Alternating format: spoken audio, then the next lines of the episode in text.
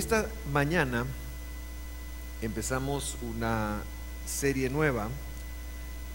Habíamos estado hablando sobre el tema de el tema de obtener las promesas de Dios y cómo alcanzarlas y cómo eh, lograrlas y, y cómo abrazarlas y qué eran.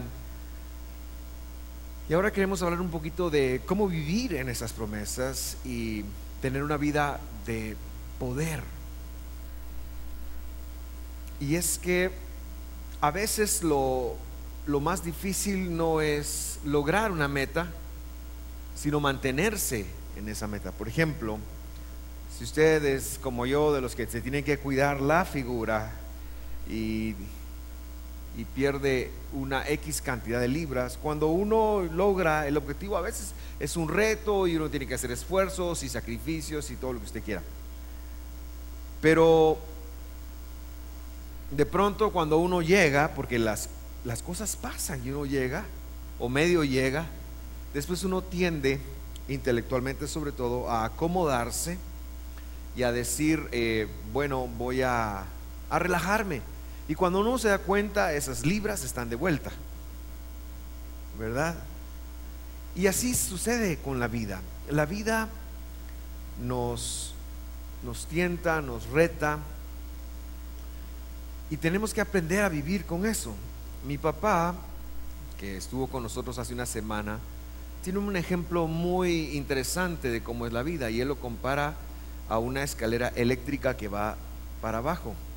Y él dice que nosotros, la forma de vivirla es empezar a subir esa escalera que va para abajo y uno la está subiendo. Si uno no la sube en la velocidad en la que la escalera va para abajo, uno va a ir descendiendo. Si uno la sube en la misma velocidad, uno solo se está manteniendo. La clave de la vida es ir más allá de lo que las fuerzas que nos oponen nos resisten. Es decir, yo no sé si usted alguna vez ha subido una escalera eléctrica o eso solo nos pasa a nosotros los traviesos, a en contra, ¿verdad? Pero yo recuerdo que la primera escalera escalera eléctrica que hubo en Guatemala estaba en el centro comercial de la zona 4. Y la primera vez que la vimos con mis hermanas era una cuestión así como, oh, ahora, puro, ahora no les importa, pero para mí era, yo era nito, o del pueblo pues, o, pues yo nací en Guate, pero, y, nos poníamos a jugar, ¿verdad? Y, y la cosa era subir hasta que una vez alguien me regañó, ya entonces eso ya me caló. Así que la vida es así. Es una escalera descendiente. ¿Por qué? Porque todos tenemos una fecha de caducidad. Todos tenemos un día en el cual nos vamos a ir de este mundo. Así que nuestra cuenta, qué bueno que no es cumpleaños, ¿verdad? Pero cuando uno cumpleaños no es un cumpleaños más, es un cumpleaños menos. Por eso tenemos que conectarlo. Y entonces es necesario que nos esforcemos más que solo por mantenernos, por trascender. Y de eso se trata esta serie.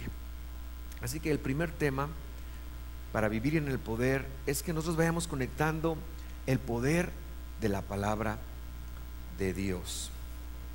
¿Verdad?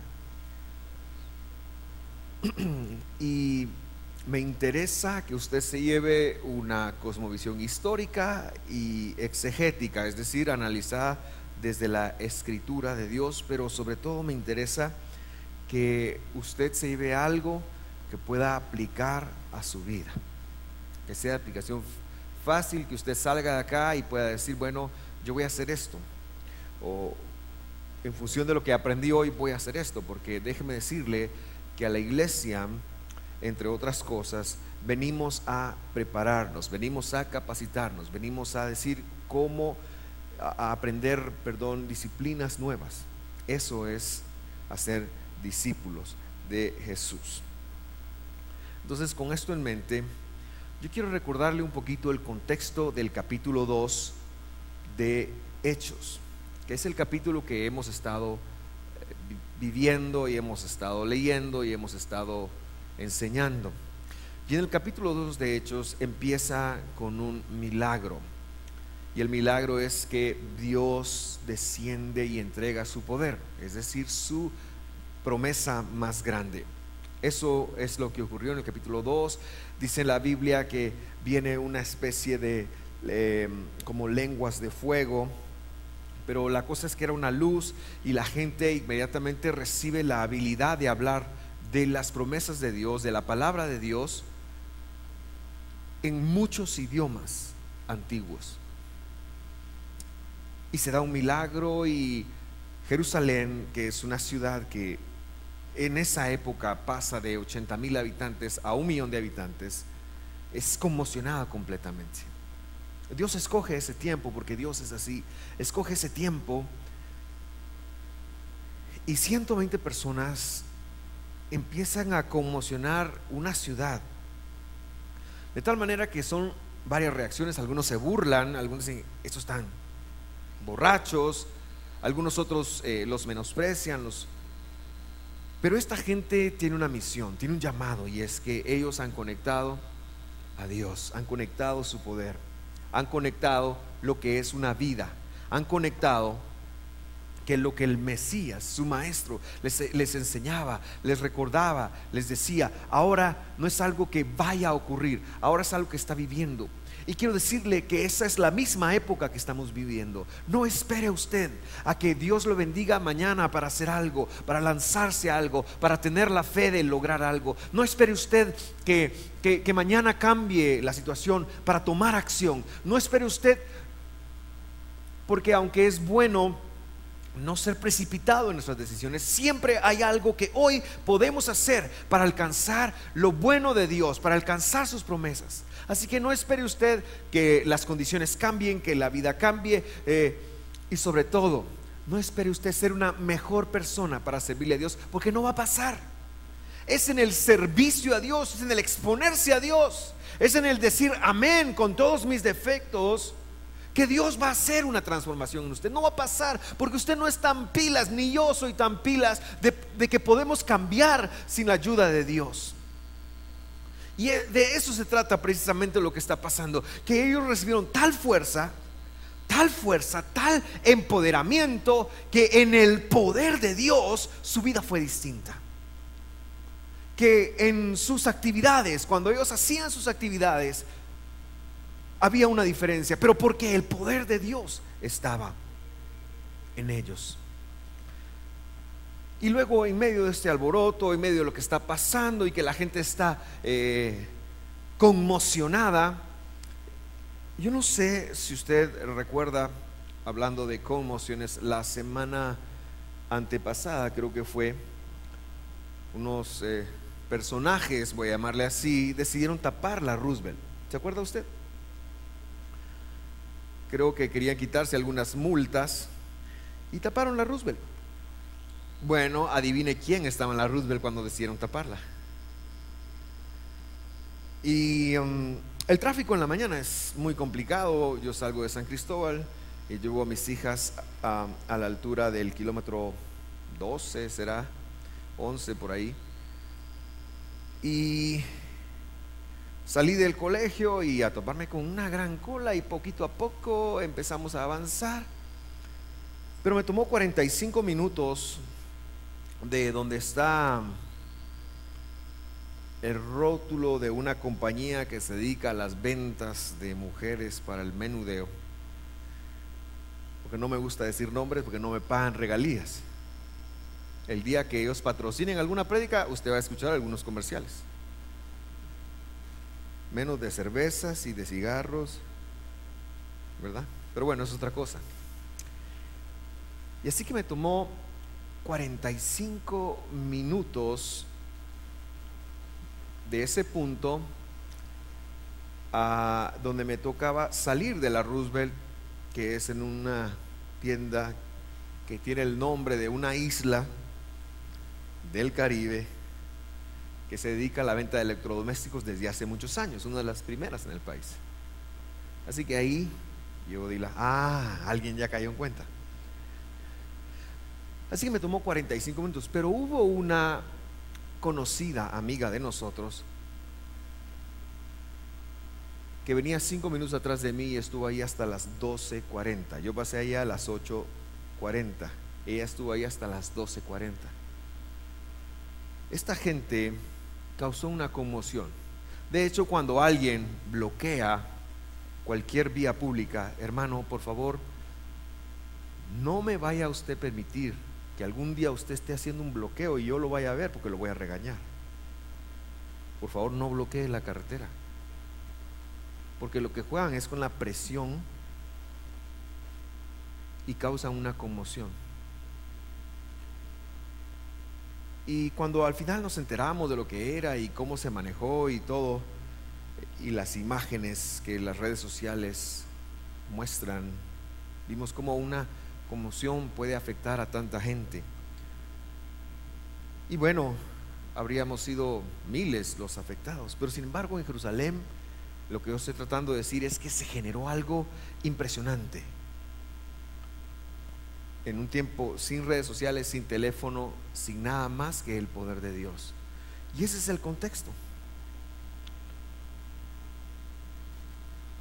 Y está pasando. ¿Y cómo hacemos nosotros para entender qué está pasando?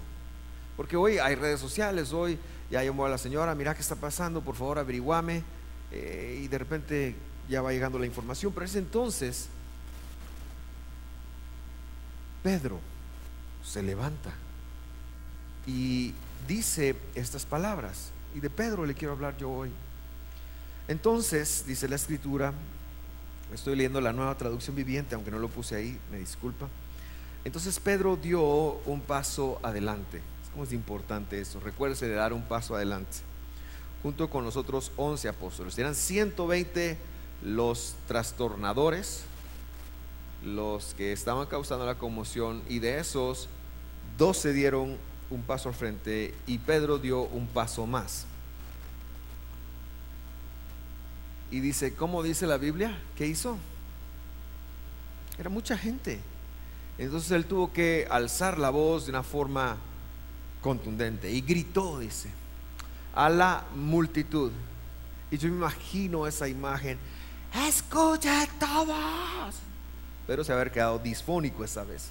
Escuchen todos con atención, porque la multitud está alegando y, y él tuvo que empezar gritando y estoy seguro que los otros once estaban reproduciendo cual autoparlantes lo que él estaba diciendo. Escuchen todos ustedes, compatriotas judíos, está hablando a los de Judea. Cuando usted vea en la Biblia, sobre todo en Juan y en Hechos, la palabra judíos, no está hablando de una religión está hablando de los habitantes de una región que se llamaba Judea. Está hablando, entonces es más correcto, pero lamentablemente no lo traducen así, traducir aquí judeanos, por decirlo de alguna manera. Escuchen ustedes, los que viven acá, los judianos, compatriotas judianos y residentes de Jerusalén. Está hablando de, de ellos, ¿verdad? Y esto podría ser romanos, podrían ser griegos, podrían ser cualquier persona de otra religión incluso que viviera en Jerusalén, pero algo estaba pasando y por eso es que Pedro toma la voz cantante. Dice, estas personas no están borrachas, como algunos de ustedes suponen. Las nueve de la mañana es demasiado temprano para emborracharse. pues yo no sé si hay alguna buena hora para hacerlo, pero aquí dice que ellos no bebían licor en la mañana. Normalmente es como que cuando ya se termina el día, que la gente va a buscar y hace ese tipo de, cosas, ¿no?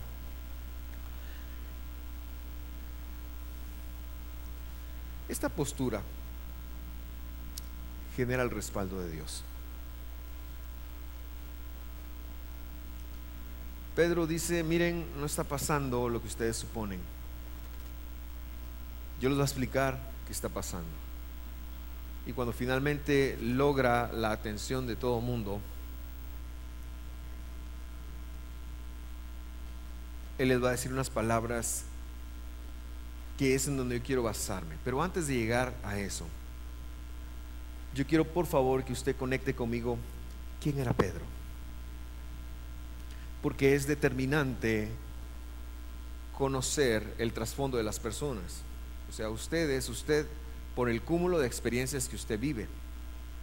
Y usted actúa como usted actúa por sus conocimientos, por sus temores, por sus problemas, por sus traumas, por sus paradigmas. Y lo que yo quiero analizar con usted esta mañana es un proceso que a Pedro le ha llevado tres años y pico. Tres años antes de este día, el día de Pentecostés en Jerusalén, Pedro estaba remendando redes, era un pescador, era un empresario, pero era un hombre de vulgo, es decir, iletrado. Era un hombre que había tomado la pesca como una empresa y tenía unos socios, los hijos de Zebedeo, Juan y Jacob. Y la vida de Pedro era así, tenía suegra, entonces sabemos que era un hombre sufrido. Porque la Biblia dice que Jesús le sanó a la suegra. Todos los que tienen suegra dicen, yo bendigo a mi suegra. Yo bendigo a mi suegra también. Pero eso no me quita lo sufrido. Entonces, Pedro estaba remendando sus redes un día y tenía un hermano, Pedro, que se llamaba Andrés. Y le dijo, Andrés, mira, hemos conocido al Mesías. Pedro era muy explosivo, su temperamento era extrovertido. Vamos a, llamarle que Pedro se puede em, establecer en, los, en el grupo de los sanguíneos. Si usted no sabe de los temperamentos, entonces discúlpeme, no lo voy a explicar ahora y se lo dejo como tarea. Pedro era un, sanguíneo, un extrovertido, una persona que hablaba, que decía lo que pensaba y muchas veces no pensaba lo que decía. Entonces eh, llegó su hermano, así, ¿cómo está la cosa? Pues vamos, él lo va a ver y ve que sí, efectivamente es un hombre extraordinario. Pero Pedro no le impacta, él tiene un negocio. Él se dedica a la captura de peces y a la venta de los mismos. Así que él tiene un negocio, le impresiona a este hombre, oh, fantástico, qué buen hombre, pero a mí eso no me impresiona. Yo necesito dinero y necesito, este, estoy muy ocupado en lo que estoy haciendo. Ese era Pedro. Pero un día, como era su trabajo, se fue a pescar. En el Medio Oriente se tenía la costumbre de pescar por la noche. No sé cómo sea hoy y no sé cómo sea acá, pero ellos pescaban de noche. Y dice la Biblia que ese día en particular, Pedro había estado toda la noche en el lago de Galilea. Ellos le llamaban mar o cuerpo de agua. Y había estado toda la noche, como dice aquel coro, toda la noche sin parar. Pero él estaba tirando redes y pescando. Y tirando redes y tirando redes. Y esa noche lo único que pescó fue un catarro. No pescó absolutamente nada. Y cuando sale el alba, cuando raya el alba, Pedro regresa con su socio a la orilla del mar y empieza a componer su red, empieza, ellos dejaban todo listo para nuevamente salir a la siguiente noche. Pero esa noche podemos decir que el negocio no había estado bueno, el negocio estaba malo. Así que en la madrugada él está haciendo los últimos toques ya en la orilla, cuando de pronto ve a ese hombre que le habían presentado, cuyo nombre era Jesús. Y se lo habían presentado hace algunos días quizás, o quizás un mes, yo no sé, pero era pocos días. Y él lo ve venir. Y ese hombre parece dirigirse a donde está Pedro y Pedro está remandando sus redes, está componiendo, está viendo, está viendo qué hace. Y el hombre se dirige y se acerca a él y entonces eso ya lo pone un poquito incómodo, porque Pedro era extrovertido, ¿verdad? Y, y, a los extrovertidos parece que les gusta tener toda la situación controlada. Bueno, a los introvertidos también, pero lo hacen de distinta manera. A todos nos gusta tener todo bajo control. y ve que el hombre se acerca y el hombre le dice, Pedro le dice, préstame tu barca. Y Pedro, que no era muy bueno para decir que no, le dice, ok, está bien. Jesús se sube a su barca, se aleja unos cuantos metros de la orilla para poder abarcar un escenario y empieza a predicar, empieza a enseñar, empieza a dar una enseñanza y Pedro empieza a escuchar y empieza a decir, wow, este hombre, este hombre es un tema aparte. Yo he ido a la sinagoga, he escuchado lo que dicen, pero no he escuchado a alguien como este hombre habla. Este hombre tiene una interpretación de la palabra de Dios. Este hombre sí conoce de las promesas de Dios. No es como lo que estoy acostumbrado a escuchar. Y Pedro lo oye y lo oye y Jesús está hablando y Jesús está diciendo. Y finalmente, como es Dios, cuando nosotros le damos algo, porque Pedro le dio el tiempo de su barca. Seguramente al terminar ese tiempo, Pedro tendría que nuevamente arreglar la barca. Y Jesús lo ve y le dice, ok Pedro, ahora mete la barca al mar y tira las redes. Y Pedro, que ha escuchado la mejor enseñanza de su vida en ese momento, en ese instante, y que sabe que este hombre tiene algo de Dios, responde con una duda. Señor, le dice. Y no le dice Señor porque lo reconozca como Dios, sino ellos decían Señor, muy fácil, así como, como el chapín dice, sí jefe, mira, mi jefe. Señor le dice, em, sabes que yo soy un pescador profesional, toda la noche estuve pescando y no hemos, eh, y no hemos agarrado absolutamente nada. Pero porque tú me dices, así como quien dice, esto, este bochorno va a ser tu culpa. No vamos a agarrar absolutamente nada, pero va a ser tu culpa, para que sepan que toda la responsabilidad. Y después él tenía la posibilidad de decir, ah, yo solo estaba siguiendo eh, instrucciones de alguien que no sabe pescar. Pero lo escucha y dice, pero ¿por qué tú dices yo lo voy a tirar? Voy a tirar, voy a tirar la red. Pedro ya un proceso donde conoció a Jesús días antes ahora lo ha escuchado y ahora finalmente él está haciendo algo que Jesús le dice que haga. Tira la red y cuando empiezan como a jalar se da cuenta que la red tiene peso y que no es cualquier peso, tiene muchísimo peso. Cuando él logra establecer la red está llena, él llama a su compañero, a su socio de trabajo Juan y le dice, vení, vení, vení, mira, esto tiene... Y lo que está ocurriendo es inaudito. Es inaudito. De día, en plena luz del día, con toda la bulla que está pasando, Pedro ha pescado y eso lo impacta. Llenan la barca, Pedro llega a donde está Jesús, porque Jesús se quedó en la orilla. Jesús se bajó de su barca y le dijo, anda a pescar. Pedro llega, se arrodilla delante de ese hombre y le dice, no soy digno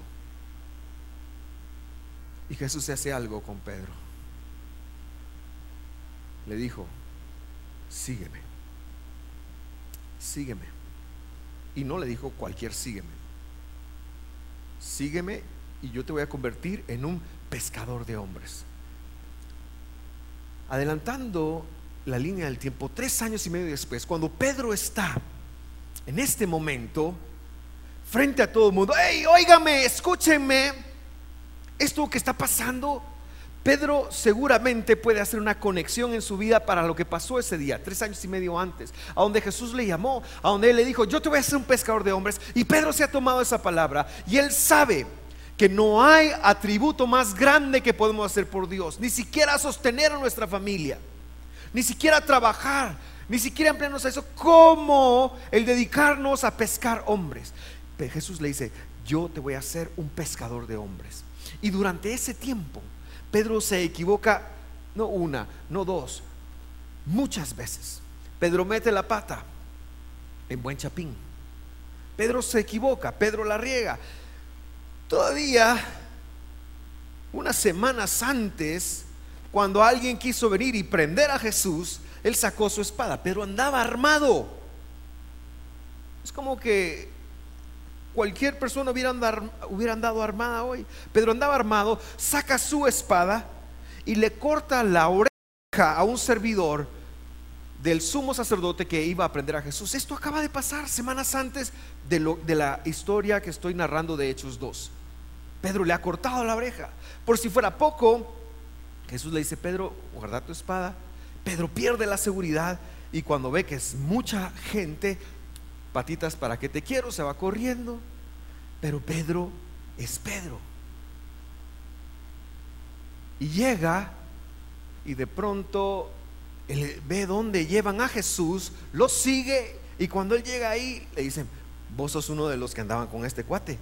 Ah, puchis, dijo Pedro, si hubiera sido, si hubiera sido Chapín, así hubiera dicho.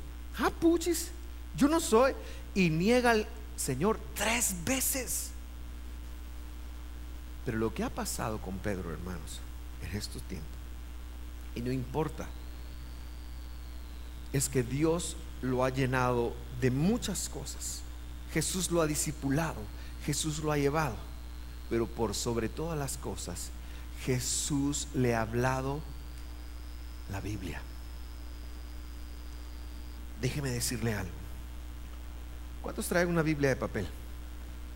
Levánteme, por favor, ayúdeme. Si alguien trajo una Biblia de papel. Ok. Por favor, búsqueme Éxodo 21. Y se puede parar y leerlo con voz de arcángel. Con Éxodo 21. Éxodo es el segundo libro de la Biblia. ¿Sí? ¿Ya lo tienen? Ahí está, por favor, léalo.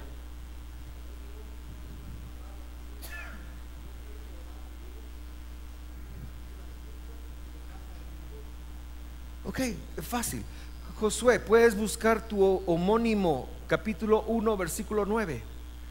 Y tú, por favor, puedes buscar Mateo 3.2. No anote esos versos, me los estoy inventando. No tiene nada que ver con la prédica. Es un ejemplo que voy a poner. Pero igual que, lo escuche. Josué 1.9.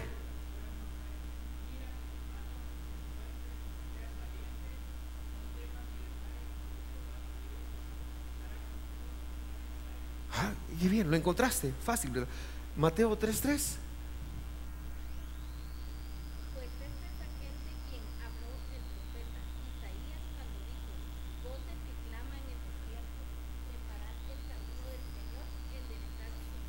Lo dije por decirlo, pero está hablando de Juan el Bautista. ¿Cuál es mi punto? Mi punto es que 800 años después de Cristo, unos señores que se llaman masoretas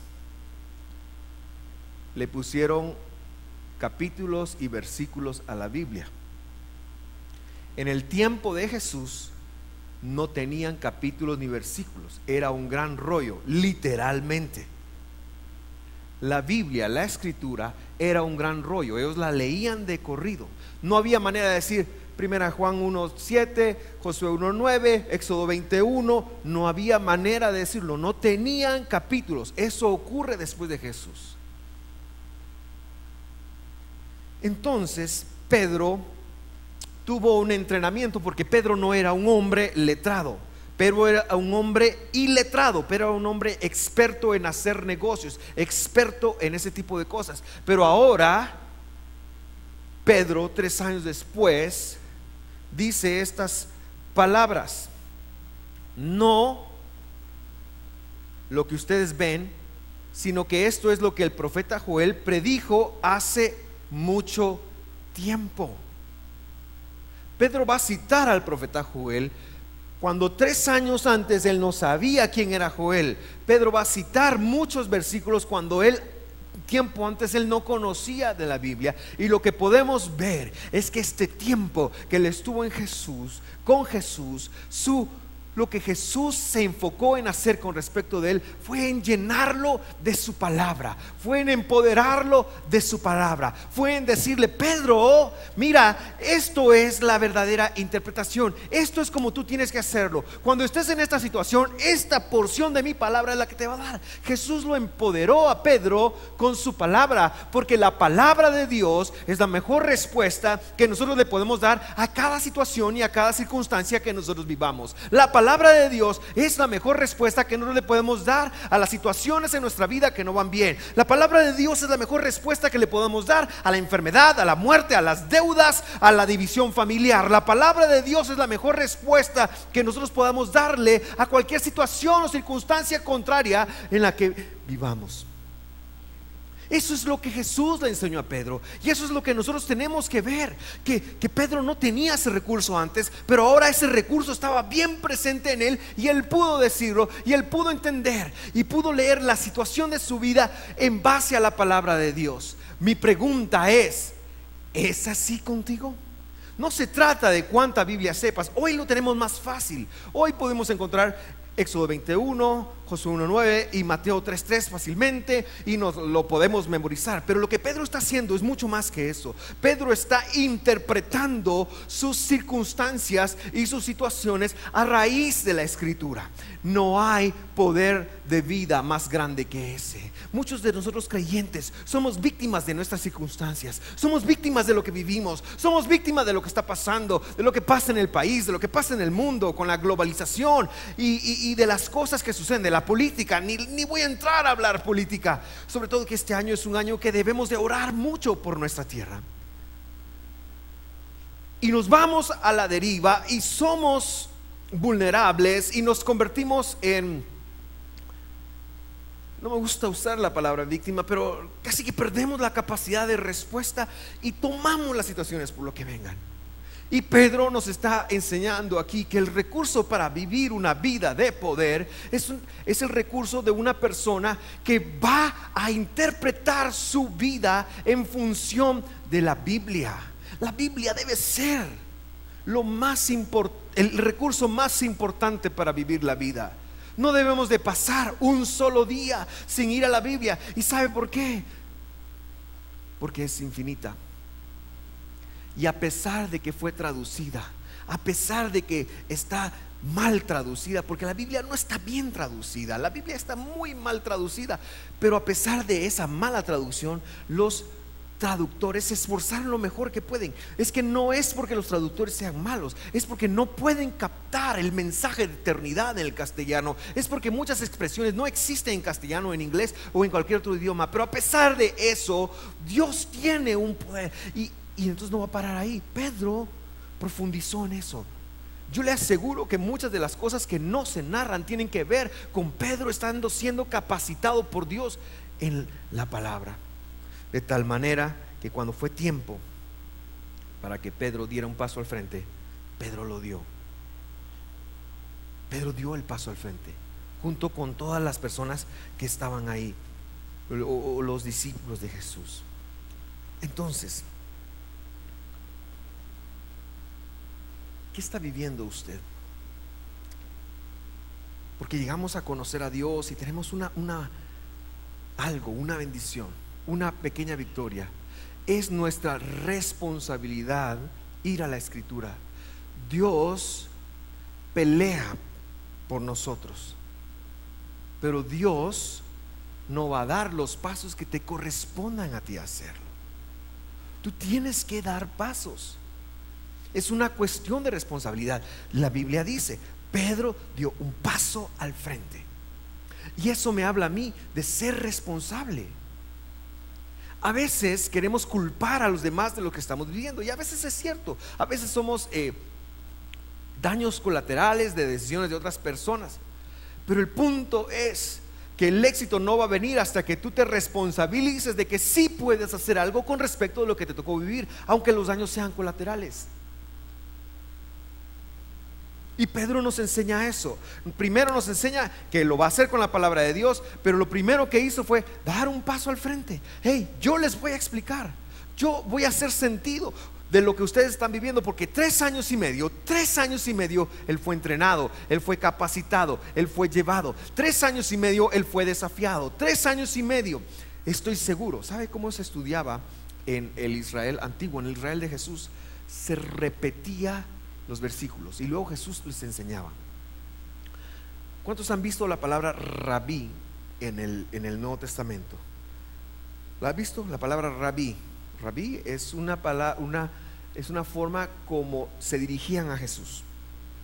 Rabí tal cosa. Rabí, rabí. Sobre todo los fariseos se, dirigían a él como rabí. Bueno, rabí no quiere decir rabino, como hoy algunos quieren hacernos creer. Rabí en el primer ciclo identificaba a un maestro yo, aquí le estoy hablando de un poquito de arqueología y estudio de la, historia. Identificaba a un maestro que tenía discípulos que a su vez tenían discípulos. Ese era un rabí. Rab era otra cosa. Y también vemos que hay rabs en el, en el, pero a Jesús le decían rabí, y eso era un maestro que tenía discípulos que a su vez tenían discípulos. Y Pedro era de esa línea de en medio. Y él lo ha llevado y repite la escritura. Y Jesús le decía, le decía, mira, para tal cosa, pues esta es la fuente. Para tal otra cosa, esta es la fuente. Y un día, estoy seguro, se sentó con él. Seguramente en un día de Pentecostés, antes de este día de Pentecostés. Mira, Pedro le dijo, un día va a venir la promesa de Dios sobre ustedes. Aquí está, qué fue lo que pasó. Así que vas a poder citar las palabras de Joel. Y entonces leo nuevamente, no, lo que ustedes ven es lo que dijo el profeta Joel hace mucho tiempo. En los últimos días, dice Dios, versículo 17, derramaré mi espíritu sobre toda la gente. Joel predice esto porque en ese momento que están viviendo, el poder de Dios no existía sobre toda la gente. El poder de Dios era una asignación que se daba a los reyes, a los sacerdotes o a los profetas. Pero no era común que alguien como usted o como yo se moviera en el poder de Dios. En el siglo XXI está pasando lo mismo. La gente no le, no le, interesa moverse en el poder de Dios. Le interesa crecer y ser una persona más disciplinada cosas muy importantes. Le interesa mejorar sus capacidades, sus habilidades, y eso es importante. Pero no se sustituye el poder de Dios en tu vida. El poder de Dios y su promesa es algo real. Es una capacidad que no es tuya. Es algo que Dios te ha dado o te quiere dar si no lo has experimentado. El poder de Dios es algo sobrenatural que tiene que venir sobre ti, que tiene que venir sobre ti para afectar tu vida en cada circunstancia. El poder de Dios es lo único que nos puede ayudar a controlar los enojos si eres enojado o las depresiones si eres deprimido. El poder de Dios es lo único, lo único, hermano hermanos, que permite que nosotros podamos tener una vida cristiana. Si tú solo te estás moviendo en tu propio poder, si totalmente es en tus propias habilidades, vas a acabar desgastado, frustrado. Y por eso es que muchos creyentes terminan dejando la fe. No sé si les voy a llamar creyentes, pero es el punto. Pero el poder de Dios es algo sobrenatural que está a la disposición de todos aquellos que hemos recibido a Jesús en nuestro corazón, de todos aquellos que hemos decidido pertenecer al pueblo de Dios. Y es sobre toda carne. Es una promesa maravillosa. No me canso de explicar esa promesa de lo que ocurrió, porque no lo entiendo completamente todo, porque no me cabe en solo una reunión el poder decir lo que ocurrió. Pero estoy seguro que si yo tuviera el poder de Dios en algún aspecto de mi vida, sería suficientemente visible. Y tú también. Y ese es el punto. Ese es el punto. La vida es una escalera que va para abajo, como decía al principio. Tu papel es subir esa escalera. Y la única forma de subirla es en el poder de Dios. En tus habilidades te vas a cantar, cansar, porque dice la Biblia que los los que los jóvenes se cansan, dice. Así que no se trata de fuerzas físicas, pero los que esperan en Él tendrán nuevas fuerzas. Eso lo dijo Isaías. Es una promesa del Espíritu de Dios. el derramamiento del Espíritu, del poder de Dios y la otra semana yo quiero hablar un poquito más sobre el tema del poder, así que no se pierda la otra semana. Pero el derramamiento de Dios es algo que empezó esa vez, pero no tiene por qué cesar a menos que tú lo quieras. Es una cadena ininterrumpida que ha venido de generación en generación, que alguien con ese poder de Dios hizo que fuéramos nosotros pescados, porque el poder de Dios sirve para pescar, hombres o mujeres. Y eso nos llegó. Queridos hermanos,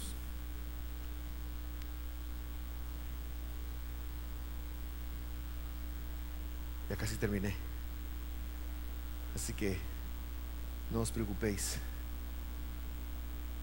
Queridos hermanos,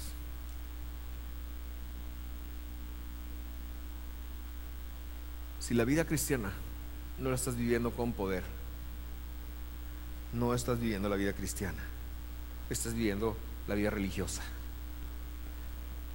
Seas eh, judío, evangélico, católico, bueno, no voy a mencionar otras religiones porque no dan regalías tampoco, ¿verdad? Ni estas me dan regalías, nadie me da regalías. Tengo que cambiar eso.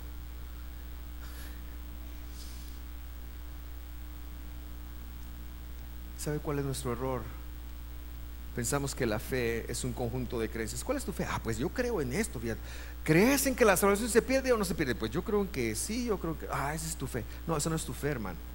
Esas son tus, son tus doctrinas o son tus dogmas. Tu fe es el poder de Dios. Que cuando venga una montaña, tú te pares esa montaña, dígale, quítate de ahí y plántate en el mar en el nombre de Jesús, aunque no veas nada. Ese es el poder de Dios. Tu fe es que cuando se aparezca la enfermedad, tú le puedas decir, la escritura dice que por sus llagas yo fui sanado, así que enfermedad no tienes derecho legal de estar en mi vida y que te busques si has cometido alguna infracción y que te arrepientas y que le ordenes a esa enfermedad que se vaya en el nombre de Jesús y que no le tengas miedo.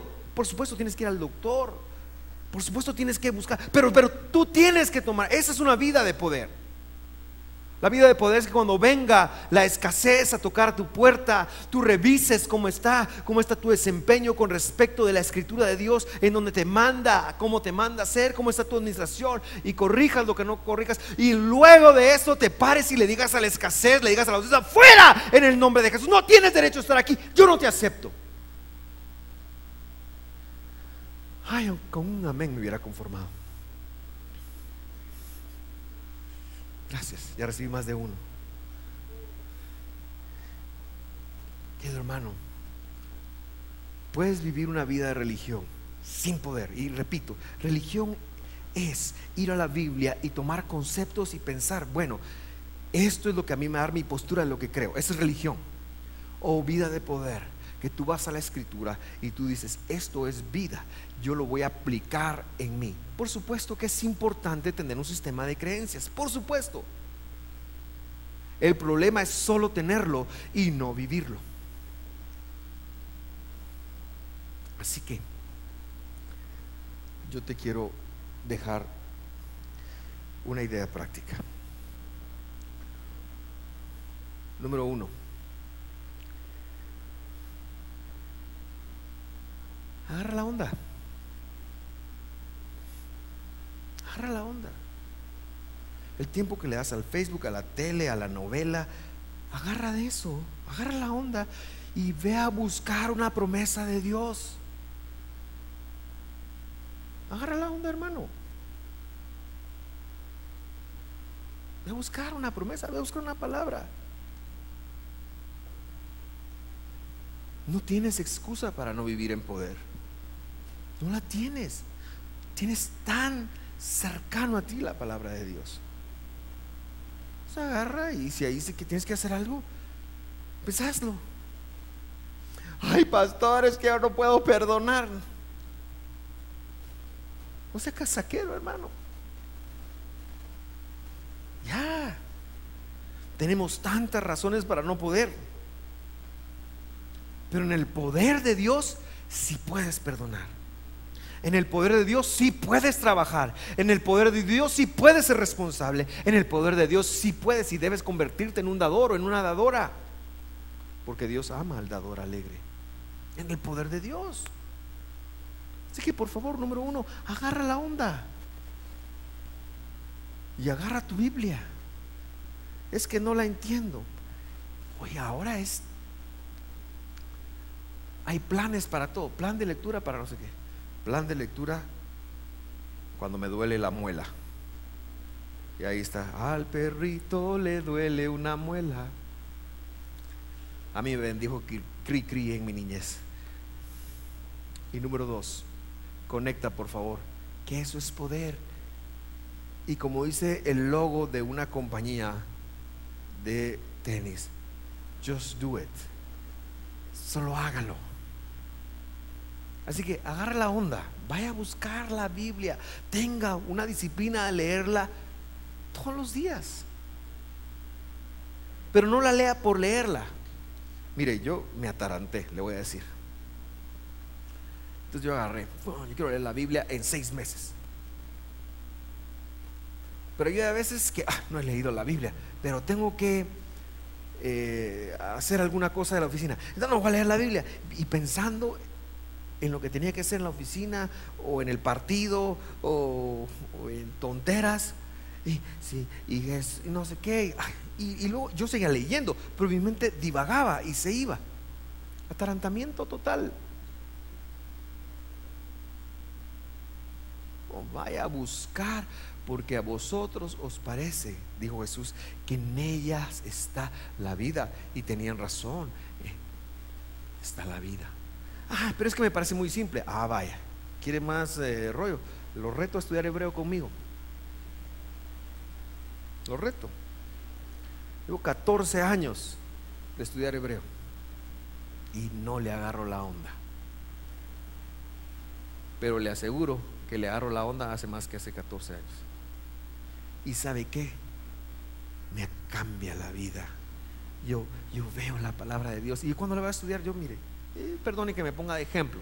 Pero yo, la, yo la beso, Señor, esta es tu palabra, yo la amo, Señor, yo amo tu palabra y me la pongo en el corazón. A veces entra Miriam porque quiere alguna cosa, yo le digo en el nombre de Jesús, vete de aquí, ya, huye fuera, porque estoy con la palabra abrazado.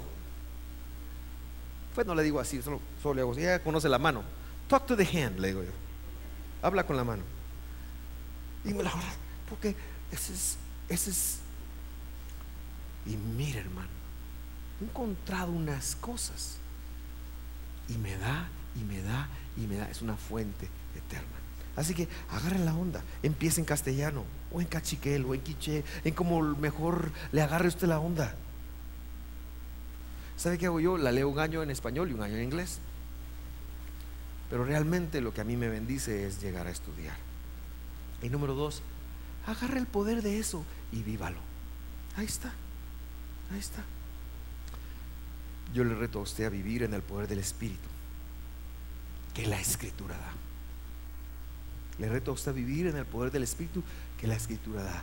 Para que cuando venga el mal, porque el mal viene, el mal viene, las cosas feas pasan, porque pasan.